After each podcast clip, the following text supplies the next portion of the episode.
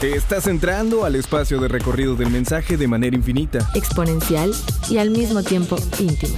Esto es Boca Oreja con Rafa Neri y Jorge de. Iniciamos.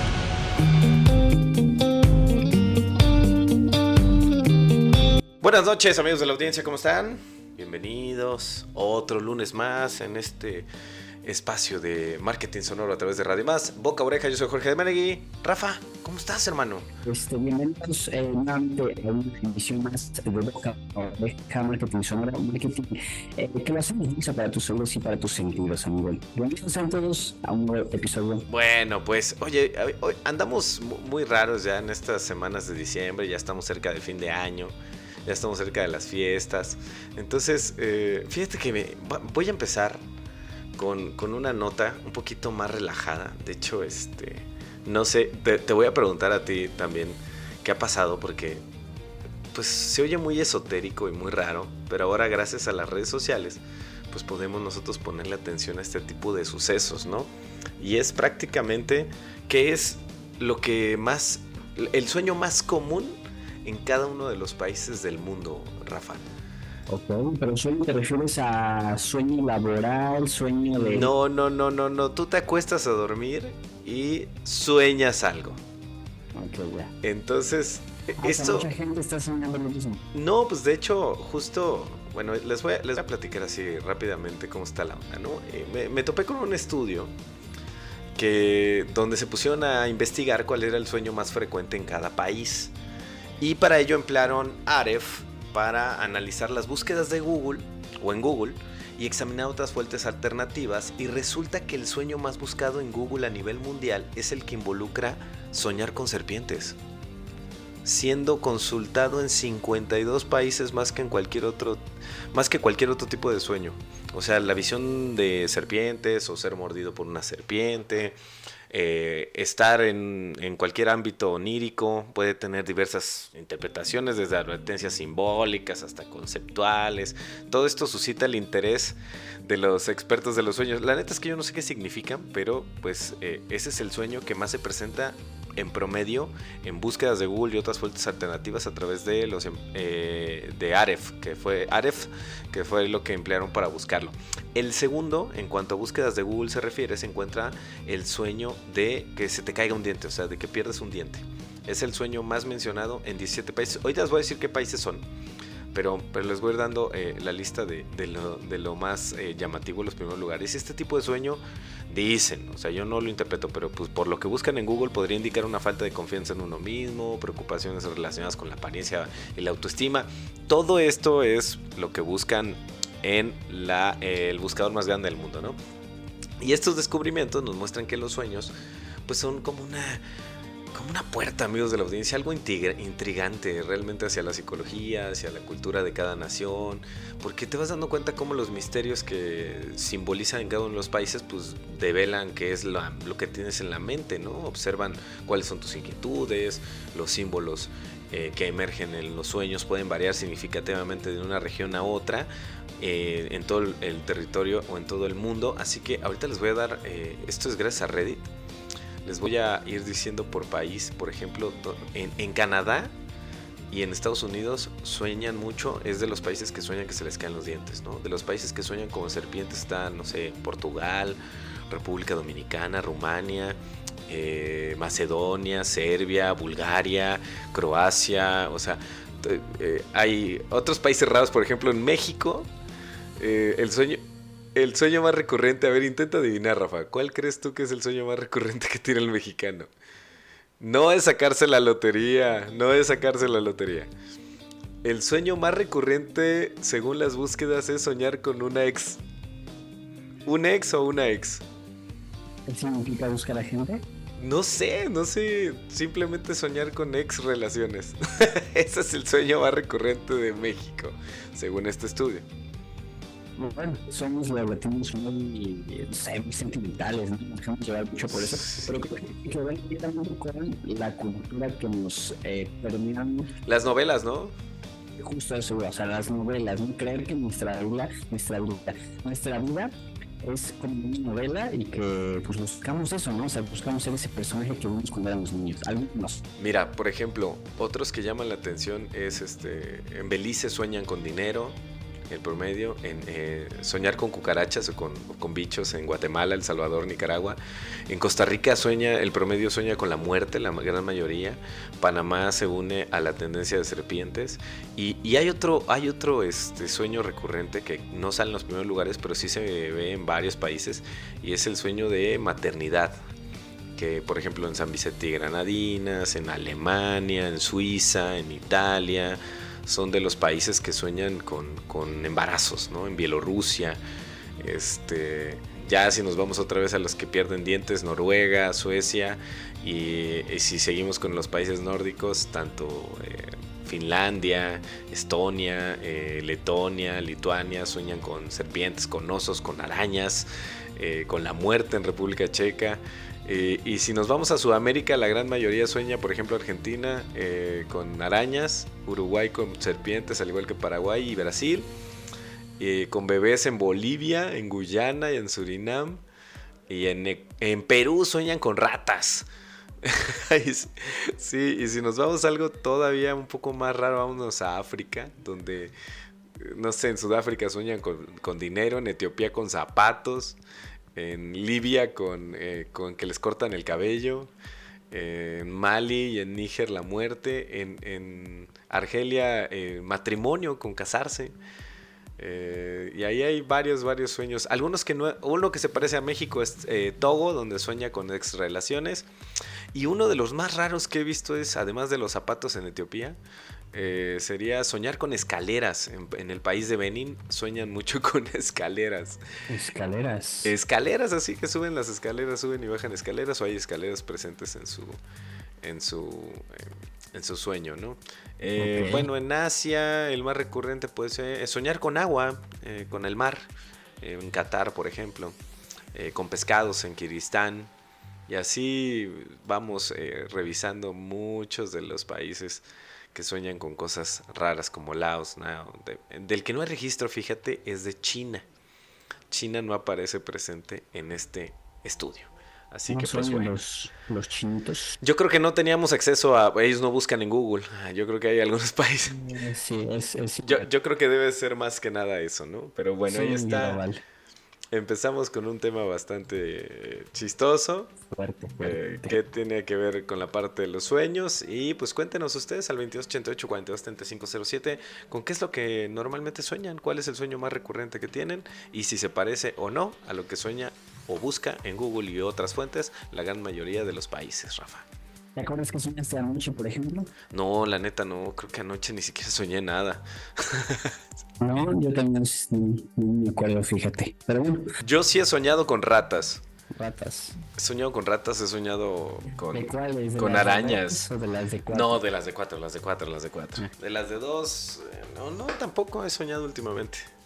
Con la... Podemos llegar a tener es que te caes, ¿no? O sea, que, que, estás como en una caída libre, o sea, como que no puedes, o sea, no tienes la fuerza suficiente ni para correr, también es que como que alguien viene atrás, que te quiera alcanzar, ¿no? ¿Te ha Sí, sí me ha pasado, pero luego, realmente los sueños más raros que he tenido, luego ni siquiera me acuerdo. Eso es lo que, no, sé, no sé a qué se deba que no nos acordemos luego, qué tal por qué soñamos lo que soñamos o por qué no nos acordamos del sueño que tuvimos. Pero bueno, pues ahí está la, la, la incógnita y la pregunta que le dejamos a la audiencia. Manden sus mensajitos, manden sus precisiones, mándenos también lo que creen que significan los sueños y mientras tanto vamos a seguir hablando de marketing aquí en Boca Oreja. Una buena estrategia está sustentada en conocimiento. Escucha esto.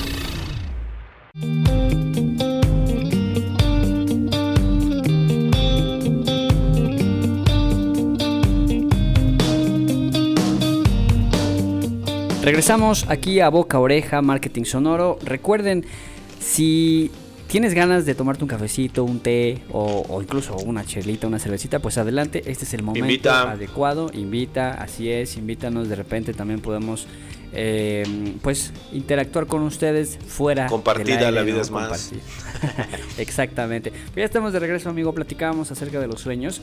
Estos que de alguna manera siempre les buscamos un significado. Y esto es algo muy característico del ser humano, ¿no? Buscarle el significado a las cosas. A todo le queremos encontrar. vi un meme muy bueno que decía como que, no sé, existen los perros y los filósofos. Pero ¿por qué o qué, no? O sea, siempre a todos le queremos le queremos buscar esa explicación lógica, científica o filosófica también en algún momento, ¿no? Pero bueno, pasando del tema de los sueños, vamos a hablar de un sueño que es más que un sueño, una realidad, algo que a lo mejor nunca nos imaginamos que iba a pasar. Y bueno, el medio digital ya es el rey indiscutible, superando la televisión en inversión y en audiencia. ¿Esto qué quiere decir? Que eh, ha conseguido sobrepasar en audiencia a la que hasta ahora era la reina indiscutible, la televisión. El 85.1% de la población de 14 años o más declara haber accedido el día de ayer a este medio frente al 80.5% de la tele. Es decir, hay por ahí como un 5% más de personas que prefieren ya meterse a redes sociales, meterse, o sea, ver algún producto digital en streaming que la televisión. Que ojo, aquí hay algo muy importante en donde los fabricantes de este aparato, porque hay que entender muy bien qué es la televisión y qué no es la televisión. La televisión como tal no es el aparato. El aparato es solamente literal eso, ¿no? Es un aparato que nos ayuda a transmitir señales, ya sea digitales o también en, eh, pues, en, el caso de la televisión, algunas eran análogas, ahorita ya también hay algunas eh, conexiones que hacen muchísimo más fácil la transmisión de señales televisivas, ¿no? Sin embargo, la televisión, exactamente, la televisión como tal es este, ¿cómo le podemos llamar, amigo? Este medio de comunicación, este, esta empresa que se dedica a crear contenidos audiovisuales en su... Pues Ajá, como un ecosistema en el cual convergen una serie de productoras de contenido que podría ser muy parecido a lo que tenemos. Nada más que ahora ya no se divide en canales como tal, ¿no? Sino en productoras, plataformas. O sea, porque tele sí hay. Pero. Claro. Se sigue cambió la forma en la cual eh, se consume, ¿no?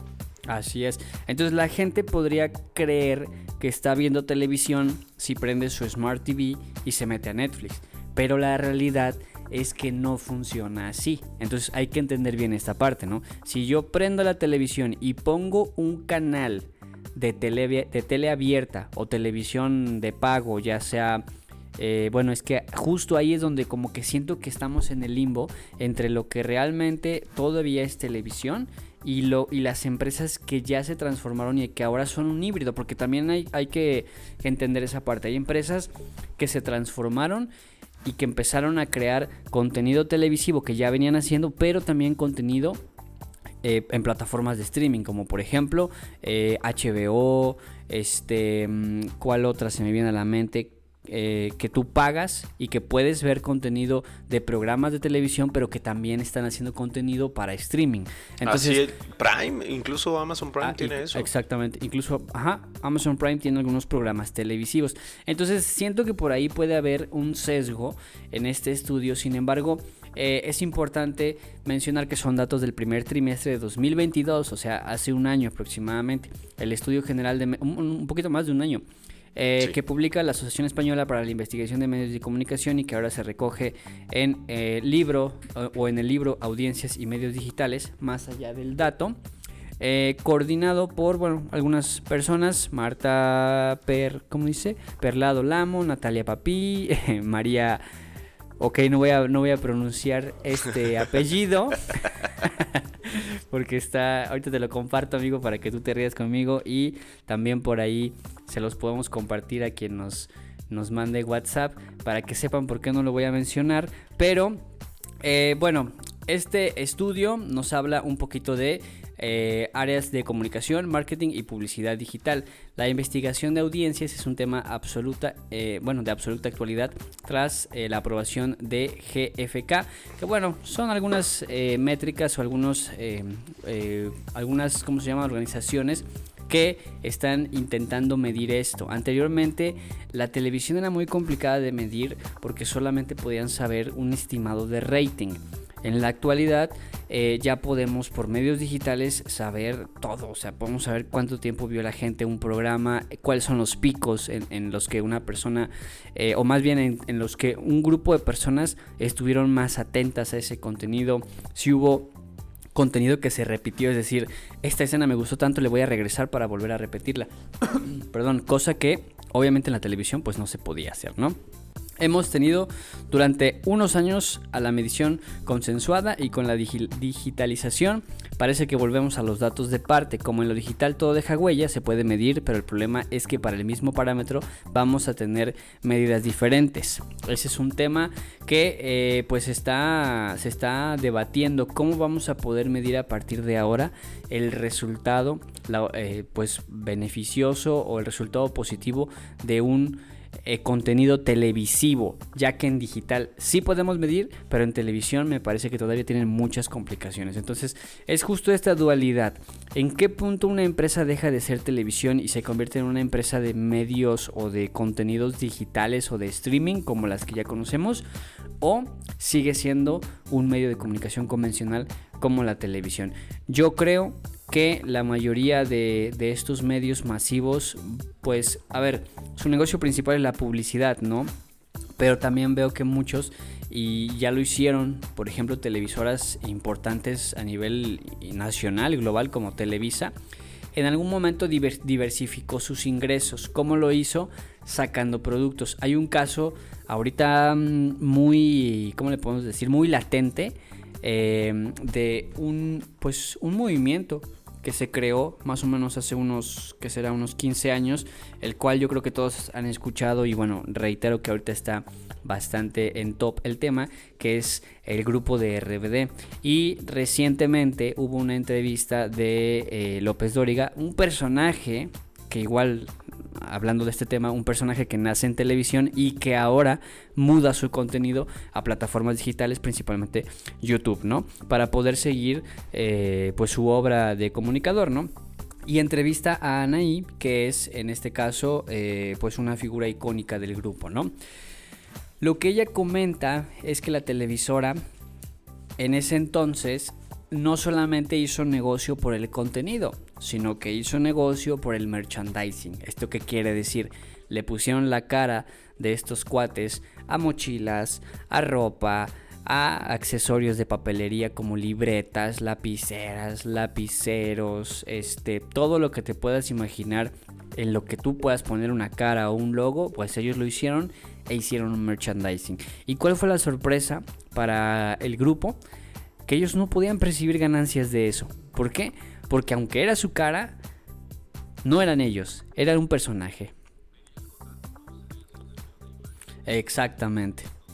Así es, cedían sus derechos de imagen eh, y bueno, ese es un negocio que en aquellos años la televisión pudo hacer muy bien. También ya lo habíamos comentado en algún momento que lo hicieron con Adal Ramones. Sacaron un juego en donde, bueno, eh, Adal Ramones también se eh, benefició bastante bien. Exactamente, sí, el link estaba muy bueno. Entonces, ¿cómo va, cómo ves, cómo vemos el panorama de estos eh, medios de comunicación masivos como viene siendo la televisión para los futuros años? Yo creo que se tienen que reinventar, reinventar, perdón. Es cierto que, por ejemplo, eh, una televisora nacional, TV Azteca, eh, parece ser que tiene muchos problemas ahorita financieros. Parece ser que está en quiebra la televisora desde hace unos cuantos años ya. Y pues nada más nos deja ver cómo este negocio, eh, e incluso el mismo Ricardo Salinas lo ha dicho en una entrevista, es un negocio muy bonito, muy noble para él. Muy complejo, considero yo, pero que en la actualidad ya no es el gran negocio.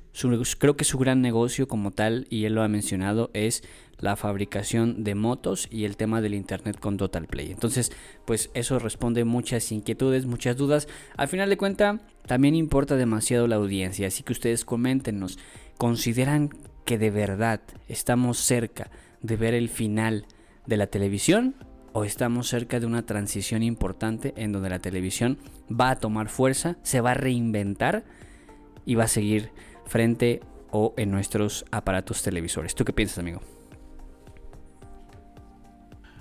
Amigo, creo que ya, ya habíamos hablado, ¿no? De, de este tema, de que había, había llegado al límite el streaming, de que el streaming ya había llegado al máximo y que ahora iba a tomar prácticas anteriores de televisión para empezar a, a darle forma a este nuevo sistema. Creo yo que le va a pasar como lo que está pasando con la educación. Ok. Ya no va a ser el sistema que era antes, tampoco va a ser totalmente en línea, sino que va a llegar, por ejemplo, funcionan muy bien esas series que van soltando un capítulo a la semana, que van soltándolo a determinada hora, porque la gente, si te has dado cuenta que en redes sociales y en todos lados, por cierto, ahorita vamos a hablar de redes sociales y ese tema de, de por qué ahora se está desconectando la gente, ¿no? Pero de que de repente te decían, a las 8 de la noche tenemos el live, por ejemplo. ¿no? E- Es importante porque así las personas empiezan a planificar su vida en torno a los horarios que les dan. Porque de hecho se nos Claro. olvida que somos la única especie que le pone atención al tiempo. Así que yo creo que la televisión va a tener como este cambio y el medio en particular de ser híbrido, o sea, de tener esta parte en streaming, de tener esta creación de contenido propio, de volver a invitar ahora a los creadores de contenido a ser parte de, y también empezar a tener horarios y empezar a tener, eh, manejar, y, y lo más importante, tú lo dijiste, vive de la publicidad. La parte de la publicidad va a volver a cobrar fuerza, pero yo creo que es momento en el cual nosotros tenemos que empezar a generar una nueva forma de publicidad que no sea invasiva, que no sea fuerza, que sea personalizada. Porque tú te ponte a pensar, Neri, que estás viendo un programa, estás viendo tu programa favorito, estás viendo un, con- un concierto, estás viendo una serie, estás viendo un partido, y en lugar de que te salga el comercial que va para todos, hoy ya tienes la posibilidad de que en tu Smart TV o en tu smartphone salga solamente la publicidad que a ti se supone que te gusta. Claro que te interesa. Y yo ¿no? creo que desde ahí va a empezar a cambiar, porque si bien ya lo he visto yo, por ejemplo, en eventos deportivos, donde tú estás viendo el partido y el VPN va para España y ponen cierta publicidad, en las barras laterales durante el partido en vivo y en lo que se pasa para en cadena internacional. La publicidad se segmenta ya desde inicio a través de VPN y a través de los banners. En los banners hacen el switch y con esto tú ya tienes el producto que va acorde a la región geográfica donde tú lo estás viendo. por ejemplo. Eh, eso está. Yo creo que este va a ser como la, la nueva forma de, de ver la televisión. Yo creo que eso está genial, esa parte está buenísima, que podamos hipersegmentar un poquito más entonces la publicidad con respecto a el contenido que está consumiendo. YouTube lo hace bastante bien, o sea, si tú buscas, por ejemplo, un video eh, de cómo hacer una página web, los primeritos comerciales que te va a mostrar YouTube va a ser de eh, negocios que venden hosting, negocios que venden dominios eh, o empresas que generan softwares eh, muy prácticos para generar una página web. Esos son los anuncios que van a interrumpir tu video, ¿no? Entonces creo que la televisión algo así debería hacer, algo así tiene que hacer para poder seguir estando vigente y creo yo también es, que es muy raro, es un, es un, considero que es un debate que, que está abierto todavía, la naturalidad con la que, o, o que creemos que nos está mostrando las redes sociales versus el eh, tema estético y súper estructurado que nos muestra la televisión, ¿no? En donde todo está de alguna forma orquestado, ¿no? En las redes sociales creemos, porque digo creemos porque ya muchas cosas no son así, que estamos viendo la naturalidad de una persona, que estamos viendo el detrás de cámara real de una persona, cuando tampoco puede que sea cierto. Entonces va a estar interesante ver cómo evolucionan estos medios masivos de, comunicación y cómo lo, lo, van a lograr monetizar. Y también interesante en qué parte nos podemos colar de, de esos negocios nosotros como, como comunicadores, como influ influenciadores, como creadores de, de, contenido que también estamos haciendo. Entonces está, está interesante esa parte. Sí, eso sí. Vamos, de acuerdo, amigo. Vamos Oye, pero vamos Dime. a una pausa rápido Órale. y regresamos porque tenemos más información aquí en Boca Oreja y a ti. ¿Qué te impacta? Regresamos. ¿Y tú? ¿Ya has hecho recomendaciones positivas a tus contactos? Aprovecha la pausa para hacerlo. Regresamos. Las personas suelen confiar más en la opinión de sus contactos cercanos que en la publicidad o los anuncios. Así que continuamos. Ya estamos de regreso, amigos de la audiencia. Tenemos más información en el Marketing Sonoro de Radio Más, el Boca Oreja. Recuerda que también tenemos espacio para ti on demand. Si no pudiste escucharnos o nos estás escuchando en el futuro, te agradecemos mucho. Todavía seguimos vivos hasta ahora. Eh, lo puedes hacer a través de SoundCloud, lo puedes hacer a través de Spotify. Solo busca el espacio eh, Radio Más. Ahí los programas de Boca Oreja. Te va a tirar la lista de reproducción con todas las emisiones anteriores que hemos tenido de este programa de marketing que tenemos a través de tus oídos, Rafa. Así es, amigo. Pues también redes sociales, eh, arroba Radio Más, si no me equivoco. Eh, es correcto, arroba Radio Más RTV. Ya después de tantos episodios ya, ya la tengo tatuada, amigo. Ya, ya me la sé al revés y al derecho. Arroba Rafa Neri, Rafa Neri Bravo en redes sociales para quien nos gusta también seguir por ahí. Y amigo, las tuyas. Arroba Jorge MNGMB, estoy en redes sociales. Oye, hablando de redes sociales, vamos a entrar a un tema y es que pues la edad de oro de la conectividad, así como del streaming y de muchas cosas que suceden, entramos, acuérdense que empezamos pues con una cresta, empieza el valle, la decadencia y el ciclo se inicia o se termina para dar paso a un orden mayor. Así que la edad de oro de la conectividad está llegando a su fin. Ya hay gente por primera vez que he escuchado las últimas veces, así como elimine mi Facebook hace años. Eh, o ya llevo meses fuera de Twitter. Eh, ya no me acuerdo ni siquiera cuál era la red social, por ejemplo, Blue Sky, no recuerdo Metroflog, no recuerdo algunas otras, pero ha cambiado mucho la relación de redes sociales con, la, con, los, con los millennials, por ejemplo, con la gente que fue la primera generación de usuarios de redes sociales, me refiero, para no estarlos inventando, pero básicamente veo que ya solo se traslada a stories y a TikTok. sí. Sí, realmente ¿eh? Últimamente ha cambiado mucho eso, ¿no? Sí, total. ¿Cómo lo está pasado a ti, Rafa? Sí, amigo, totalmente me ha pasado. Em, YouTube, por ejemplo, sí forma parte de, mi, mis redes sociales, pero lo veo más como un buscador.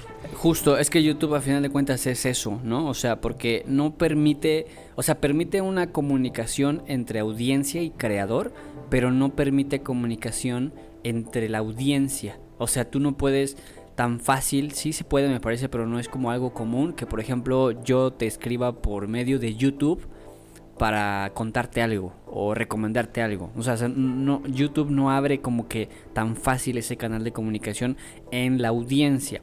Sí hay un canal de comunicación entre audiencia y creador, que son básicamente los comentarios, eh, comentarios normales que conocemos o también comentarios en tiempo real. Por ejemplo, hay creadores que tienen habilitada la opción de hacer un, un live y en ese live poner un chat en tiempo real en donde solo ciertas personas que están pagando la suscripción pueden acercarse al creador y hacer un comentario, enviar regalo, lo que tú quieras, ¿no? Pero como tal, entre audiencia, entre consumidor y consumidor, no hay una comunicación directa. Entonces, por eso consideramos en el tema del marketing, bueno, en, en este mundo del marketing, que YouTube como tal es un buscador yo lo uso mucho, yo lo uso diario prácticamente. O sea, yo sí consumo mucho contenido en YouTube para ver, por ejemplo, eh, a veces sí me, chuto videoblogs, a veces me chuto podcast, a veces me chuto eh, contenido también educativo, como por ejemplo de temas financieros, eh, tutoriales, ¿no? O sea, todo ese tipo de contenido en lo personal para mí es de suma importancia en esa red social. Pero si te, o sea, si te, si te soy honesto, me meto a Facebook y me aburro. O sea, Mira, ya, ya no se actualiza. Exacto. O sea, ya, ya llega muy tarde. Yo busco memes luego de repente algunos memes que llegan tarde. Pero, pero vamos a hacer un pequeño recuento, ¿no? A ver. Para que vayamos pensando. Por ejemplo, Twitter realmente se volvió eh, Twitter siempre ha sido la red social mala, o sea, siempre ha sido el baño público, siempre ha sido. creo que no, creo que no hay otra mejor definición, amigo, que comercialmente que el baño público, porque está rayado. público. Está rayado, vas a hacer ahí tus cochinadas, vas a quejarte y vaya, así es. Y ya, vámonos. De entrada, digo, está Reddit y cualquier otra red social que hace mucho mejor el trabajo, pero no es tan convencional. Me gusta que sea como el lado B. Eh, pero bueno, eh, además, nunca nos vamos a referir a ella como ex de entrada. O sea, sí, total. Tratamos, lo hemos intentado, pero no hemos podido referirnos como ex. Y Instagram está plagada de anuncios y de influencers que promocionan, no sé si a ti te pasa, pero cremas faciales, consejos sobre fitness. Cosas falsas. ¿no? Últimamente, últimamente hasta filosóficas. Eh, lo ocupo yo más como para darles un consejo que no quiero decir directamente yo y que esta- tal vez no lo diría yo de esa manera, pero pues si lo, cas- si lo molesto, si lo castro, si lo modifico, se vuelve meme. Entonces ya. Eh, TikTok, que en un principio te lo prometo, yo pensé que era la alternativa más atractiva a YouTube. Mm. Pero últimamente, pues ya me, se me relaciona más como un centro comercial, donde están muchas imitaciones, mucho hype, poca influencia duradera. Y creo que la influencia es el atributo del que, bueno, Twitter nunca careció de ese atributo, pero tampoco lo supo capitalizar, ¿no? Ahí teníamos un gran megáfono para los usuarios comunes, ahí teníamos ah, todas las campañas, los movimientos sociales. ¿Te acuerdas que ahí se gestaban cosas como el Black Lives Matter, como el. Me Too, como eh, la caída de la primavera árabe, la, eh, la cuestión esta que sucedió en Egipto? O sea, esa era la- realmente la red social con influencia y últimamente creo que, que solo estamos pasando por una, lejos de una conexión social real, una apariencia de una conexión social y las relaciones humanas de por sí con la pandemia se deterioraron y su complejidad empezó como a minimizarse, empezó como a disminuir debido a que muchas de nuestras interacciones ocurrían en las plataformas diseñadas para promover pues puras interacciones transaccionales en lugar de realmente tener una retroalimentación en forma de métricas, por ejemplo, de atención, eh, de mucha gente que no tenía experiencia o práctica relacionándose con las personas en entornos donde hay objetivos colectivos o comunes para un grupo más amplio, pues ha llevado a que las personas nos demos cuenta pues de que solamente es una imagen, solamente es una, un sentimiento de agotamiento, de desinterés, porque yo creo que ya empieza el declive de las redes sociales, Rafa. Si consideras, yo considero que empieza a lo mejor una transformación. O sea, e- este crecimiento tan rápido de tendencias, de cosas, eh, desarrollo, o sea, vamos tan rápido creo que los, los seres humanos, y creo que vamos a aumentar todavía la velocidad a la que vamos, que ya nos chocamos muy fácil, ¿no? O sea, ya, ya sabemos que viene algo nuevo de todo lo que te, o sea, todo lo que te rodea, sabes que va a haber una nueva versión de eso, o que están mejorando, o que hay una versión más cara, o que hay una versión, eh, no sé cómo decirlo, más lujosa, con mayores beneficios. O sea, creo que ya las cosas a nuestra, o sea, ya estamos percibiendo todo lo que nos rodea tan desechable que incluso el mismo contenido, eh, las mismas cosas que, consumimos en redes sociales o, las redes sociales en sí como tal, ya también creo que las estamos viendo como eso, ¿no? Como que algo que "Ah, ya me chocó esto, pero pues ahorita es lo que hay, ¿no? Pero sé que más adelante seguro alguien va a sacar otra nueva red social o, o va a haber un contenido por ahí bastante disruptivo que me va a entretener. Pero de momento, para saciar esa necesidad que tengo de consumir contenido de lo que estamos hablando ahorita, eh, pues lo voy a ver, ¿no? Porque no tengo, según yo, nada mejor que hacer en este momento. Entonces creo que estamos en una aceleración complicada en la cual sí deberíamos detenernos de repente a valorar un poquito eh, principalmente las, las personas y de ahí también las cosas materiales porque así como se acelera un poquito este mundo así también se pueden ir las cosas, ¿no? O sea, nos hemos dado cuenta de que el, como las cosas a como llegan se van, ¿no? Empresas que llegan se Pero- posicionan como eh, hablábamos, no sé si lo platicamos aquí en algún momento de WeWork. Sí, que de o hecho, sea, em- ahí tengo una nota ya de ellos Ah, preparada. pues justo, justo como eso, ¿no? O sea, hay empresas que llegan, son súper disruptivas, traemos esto, esto, esto, y así como llegan, se van. Y eh, bueno, lo mismo pasa con algunas plataformas. De hecho, siento que es como Eh, el fin de, de estos espacios colectivos de trabajo. Puede ser, sí. porque Yo no, creo ha, que no ha sí. habido un restablecimiento de esta situación.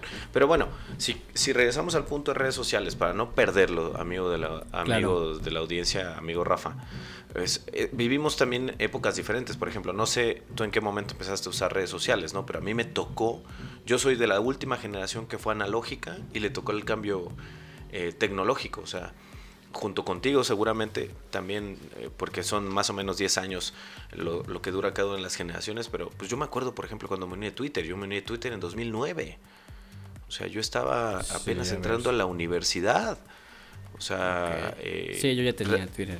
realmente... Por aquí eh, dice, ¿no? eh, ajá, y por ahí dice en qué año te le... De hecho, te celebra cada, cada, Cada año. año. ¿no? Pero bueno, de por sí, eh, a veces no teníamos chamba, pero teníamos wifi, o sea, la única lealtad que teníamos era a través de la conexión, tenías el Facebook, tenías el Twitter, tenías eh, pues las primeras redes sociales, nos empezamos a conectar, pero ¿hacia dónde iremos en los próximos años? Porque eso es lo que me quedo pensando, ¿no? O sea, si pensamos que van a llegar más redes sociales, seguramente llegamos a la mayoría de edad todos, ya, eh, incluso ya eh, hasta viviendo una segunda etapa de nuestra vida y todos recordamos chats, recordamos toda la actividad online, o sea, por ejemplo, yo recuerdo también las primeras veces que entré al Blogger, al Tumblr o al eh, Facebook, que fueron sitios donde pues creabas comunidad, o sea, creabas comunidad, perfeccionabas un impulso creativo, tratabas de, en el momento no entendías, pero fuiste puliendo tu carrera, ¿no?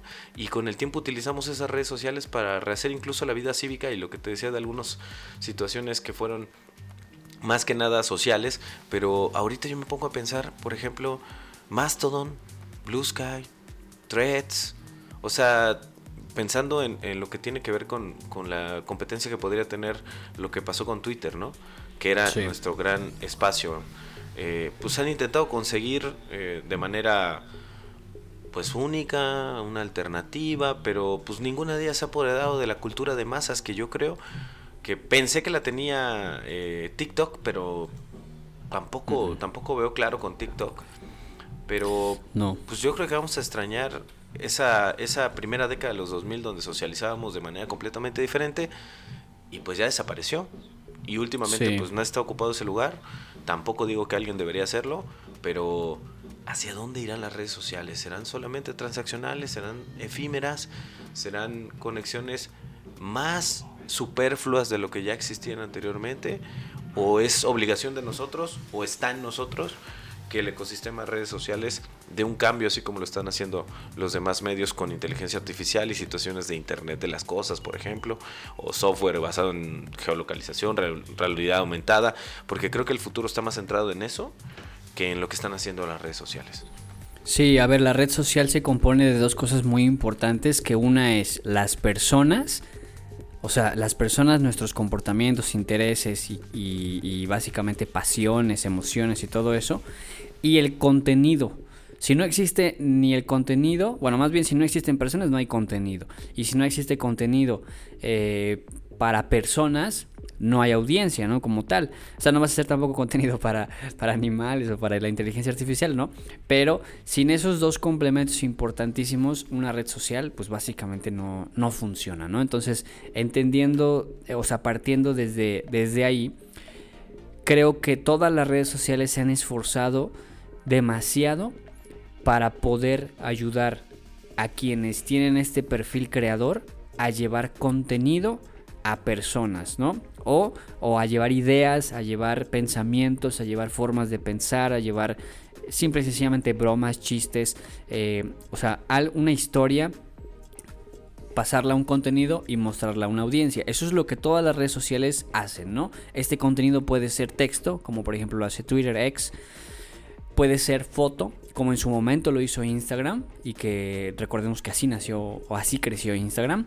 Y puede ser video, que quien lo, hizo realmente fuerte fue YouTube y de ahí todos los, los, demás agarraron. Ahora, si vemos las tendencias, lleva varios años en tendencias el video a nivel publicitario y a nivel contenido. O sea, lleva muchos años, yo, yo podría asegurar que por lo menos unos tres años o más en relevancia el tema de contenido de video. Ahora, respondiendo a tu pregunta, yo considero que para que realmente el ser humano sienta nuevamente esa, ¿cómo le podemos decir? Ese tema de innovación, esa capacidad de asombro ante lo que puede ver en redes sociales, tiene que ver directo con eso que dijiste, de crear el mismo formato de contenido, pero con algo más. ¿Qué puede ser algo más? Pues inmersión, tengo entendido que Meta intentó un poquito eso con los lentes, como que siento que intentó, si no me equivoco, cuando veía los, los comerciales y todo eso, esto que hicieron de su lanzamiento, de su rebranding, creo que ellos buscaban justo eso, ¿no?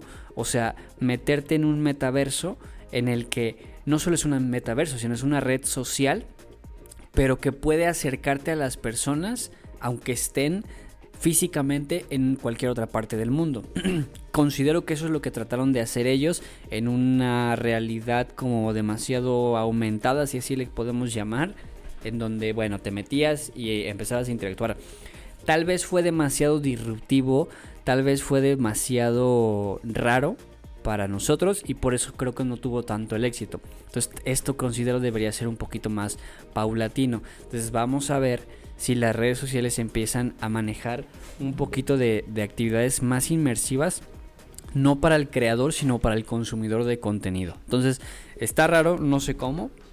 Lo único que se me viene a la mente es como en las películas que pues en lugar de tener una pantalla al frente podía salir Em, digamos que como, no sé si viste alguna vez los mini espías, ¿no? Que traían un relojito y que en lugar de tener una pantalla, bueno, salía como una interfaz en donde tú puedes ahí moverle.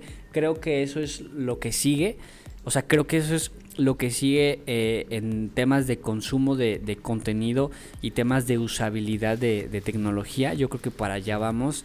Eh, si lo vemos en películas, seguramente lo vamos a ver en la vida real. Algunas cosas, no todo lo que vemos en películas pasa, ¿no? Pero, sí, no, no todo. Pero sí creo que por allá puede ir evolucionando y que entonces las redes sociales pasen de ser una sola red social en la cual hay un creador y un consumidor y también se suben marcas, empresas y lo que tú quieras, pero eso ya es más a nivel comercial, pero a nivel funcional interno, pues sí tiene que haber un creador y un, y un consumidor. Entonces yo creo que tiene que mejorar la red social, se tiene que concentrar en mejorar la experiencia de consumo del contenido para poder seguir teniendo atrapadas a las personas y no solamente el puro contenido en sí lejos del formato. No sé si me explico eh, bien con esta, con esta idea, pero creo que por ahí deben tomar en cuenta las redes sociales. TikTok ya lo hizo, ya lo platicamos en algún momento, sacando este marketplace en donde ahora ya podrías consumir. Entonces, eso ya también genera una disrupción, en donde, ah, estoy consumiendo contenido, pero también puedo comprar aquí mismo.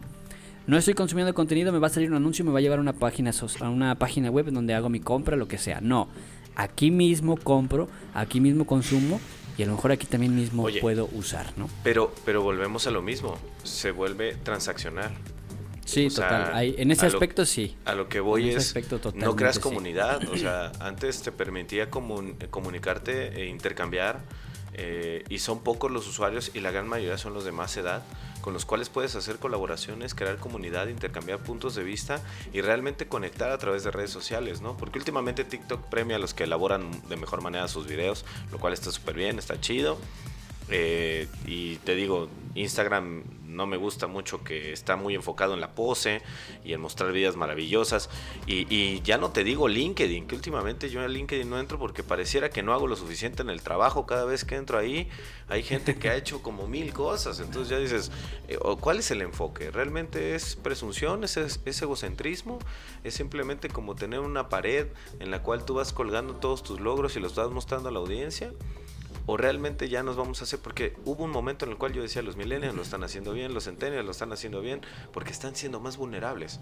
Pero ahora tan vulnerable está el, ecosistema que están dejando las generaciones más grandes las redes sociales y no hay un lugar en el que los puedan llevar a pasar. Y bueno, hablando de redes sociales, amigo, ya porque vamos a ir cerrando. Eh, hubo un caso, eh, no sé si lo escuchaste, pero el caso es de la actriz mexicana Melissa Barrera. Ella se pronunció eh, en el conflicto de Israel y Palestina, que dicho sea de paso, al igual que Ucrania y Rusia, pues tiene horribles consecuencias. Uno lleva mucho más tiempo que el otro, pero pues ha impactado a la opinión pública, ¿no? La gente famosa no ha sido la excepción. Nunca les pedimos su opinión, pero también ellos deciden darla y al ser persona pública, pues ya tenemos acceso a todo eso. Pero, pero es donde yo me pongo a pensar, por ¿cómo afecta nuestra vida personal y profesional hacer públicas nuestras posturas, tanto políticas como sociales? Algo que no debería, si, bien he visto una corriente en la cual dicen que incluso ya la forma en la que me he visto no debería tener que ver en cómo me comporto, ya no digamos política o socialmente cómo me debe afectar. Y cómo lo junto con esto es que Melissa Barrera es una actriz mexicana, protagonista de las últimas entregas de Scream. pues fue despedida de la película que va a tener el estudio eh, llamado Spyglass por unas publicaciones en redes sociales donde se mostraba a favor de Palestina y en contra del conflicto. Y el estudio consideró que sus publicaciones fueron antisemitas, cosa que ella desmintió. Y lo que llama la atención fuertemente después, y, que la verdad, dicho sea de paso, esto es una opinión personal, me cae muy bien, Jenna Ortega. Porque ella, no, no porque haya cancelado su participación en el filme en solidaridad con, con ella, ¿no? Sino que ella alegó problemas de calendario y esto está obligando a reescribir la película. Ok. Jenna Ortega dijo directamente, yo no soy la influencia de nadie, yo no vengo a representar a ningún tipo de grupo social ni nada, simplemente vengo a hacer lo que tengo que hacer y en este momento no puedo y no quiero y me declaro fuera del proyecto. ¿No? Entonces eso me tuvo pensando porque esto habla de la facilidad en la que, pues, me pasó incluso hace poquito en una plática con una persona, ¿no? Simplificamos los argumentos, o sea, hay quienes equiparan las críticas, por ejemplo, las críticas a Israel a ser antisemita y las críticas al grupo Hamas o Hamas a ser islamofóbico. Pero también como la libertad de expresión tiene su límite cuando el lugar en el que trabajas no esté de acuerdo con lo que publicas. Y sobre todo, esta eterna discusión en lo que acabamos de hablar del uso de las redes sociales. Todos tenemos una opinión. Pero yo les pregunto, amigos de la audiencia, ¿es necesario publicarla todo el tiempo en redes? Y si es necesario para ti, ¿qué efecto quieres generar con lo que haces? Porque todos actuamos con alguna intención. Así que Rafa, tú que tienes trabajadores, tú que tienes gente que convive contigo, ¿qué opinas acerca de este tema? Pues mira, no, no debería estar limitado tu acceso a algún trabajo por tu forma de pensar o incluso, vaya, ya es un tema muy muy platicado, ¿no? Incluso forma de pensar, forma de vestir, eh, preferencias, lo que sea, ¿no? Pero en el tema de las figuras públicas, deben entender que el impacto de su voz es fuerte, ¿no? O sea, o puede llegar a ser fuerte.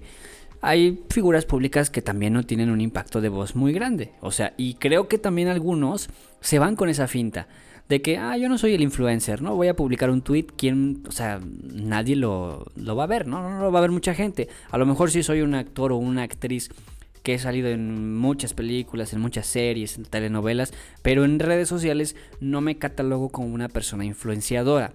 ¿Por qué? Porque no publico seguido, casi nunca hablo de los temas, pero de repente un día tuve, bueno, vamos a hablar de eso, tuve un mal día y se me ocurrió publicar una que otra maldición. ¿Cuál es el problema con eso? Que a ver, también debemos entender que esto le puede pasar a una persona que tiene ya ciertos seguidores por X o Y trabajo que ha realizado anteriormente, ya sea artístico, público, em, político, lo que tú quieras. Pero también le puede pasar a aquella persona que no se dedica a nada de eso y que solo tiene una cuenta, una red social y que publica algo, pero que se hace viral y ya lo hemos visto bastante en redes sociales. De hecho hay cuentas que yo no estoy tan de acuerdo en ese aspecto. Digo, aunque no esté, sé que va a seguir pasando, ¿no? Hay cuentas que se dedican justo a eso, a exhibir a las personas por lo que dicen, por lo que piensan y por lo que publican. Y estas cuentas son precisamente las que magnifican esos mensajes que a veces se distorsionan que es lo que a mí me genera... Y además pues, paga muy bien criticar eso. Claro. Por ejemplo, vamos a hablar de una página en, Twitter o en X que es muy popular, que se llama Prófugos del Ácido Fólico. Em, yo he visto videos en esas redes sociales en donde sí dices, tiene toda la razón de estar aquí este video. O sea, esta persona está haciendo un comentario, está diciendo algo que es clasista, que lo que tú quieras, que dices, va, estoy de acuerdo con que se haya compartido este video en este canal, en este medio en donde estamos todos listos para criticar y lo que tú quieras, ¿no? Pero también he visto muchos otros videos que se sacaron de contexto y que parece ser una broma, pero que se publican ahí y que la gente se lo toma en serio.